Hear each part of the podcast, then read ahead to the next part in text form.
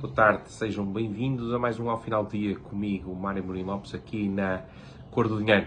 Infelizmente, por motivos pessoais, na semana passada não pude estar convosco, mas uh, hoje aqui estou e, portanto, é bom estar de volta.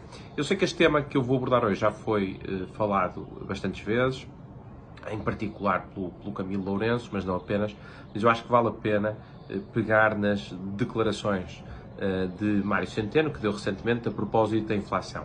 E Mário Centeno disse que um, o, o, aumento generalizado dos preços que temos observado, não apenas em Portugal, mas também na Europa e no, no mundo ocidental em geral, eh, que eventualmente exigirá algumas adaptações do consumo, neste caso do consumo das, das famílias.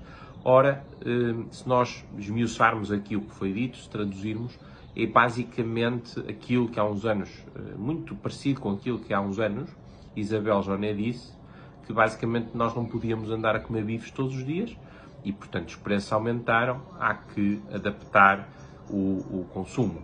Um, ou seja, enfim, se não há bife, eh, coma-se pão, se não houver pão, coma-se brioche. Um, na verdade, a questão da, da inflação é uma questão grave, porque a inflação é um imposto escondido, afeta sobretudo aqueles que têm eh, os seus eh, têm rendimentos baixos e que, portanto, eh, naturalmente eh, têm um rendimento mais condicionado e, como tal, quando os preços aumentam significativamente, isso significa um impacto muito grande no poder de compra. Curiosamente, não temos visto grandes manifestações, Uh, ainda ontem, creio que hoje, aliás, saiu uma notícia a dizer que com o aumento da inflação que está previsto e as atualizações baixíssimas uh, dos salários da função pública, a função pública terá um dos maiores cortes em termos reais, ou seja, em termos do poder de compra, que é isso que efetivamente interessa.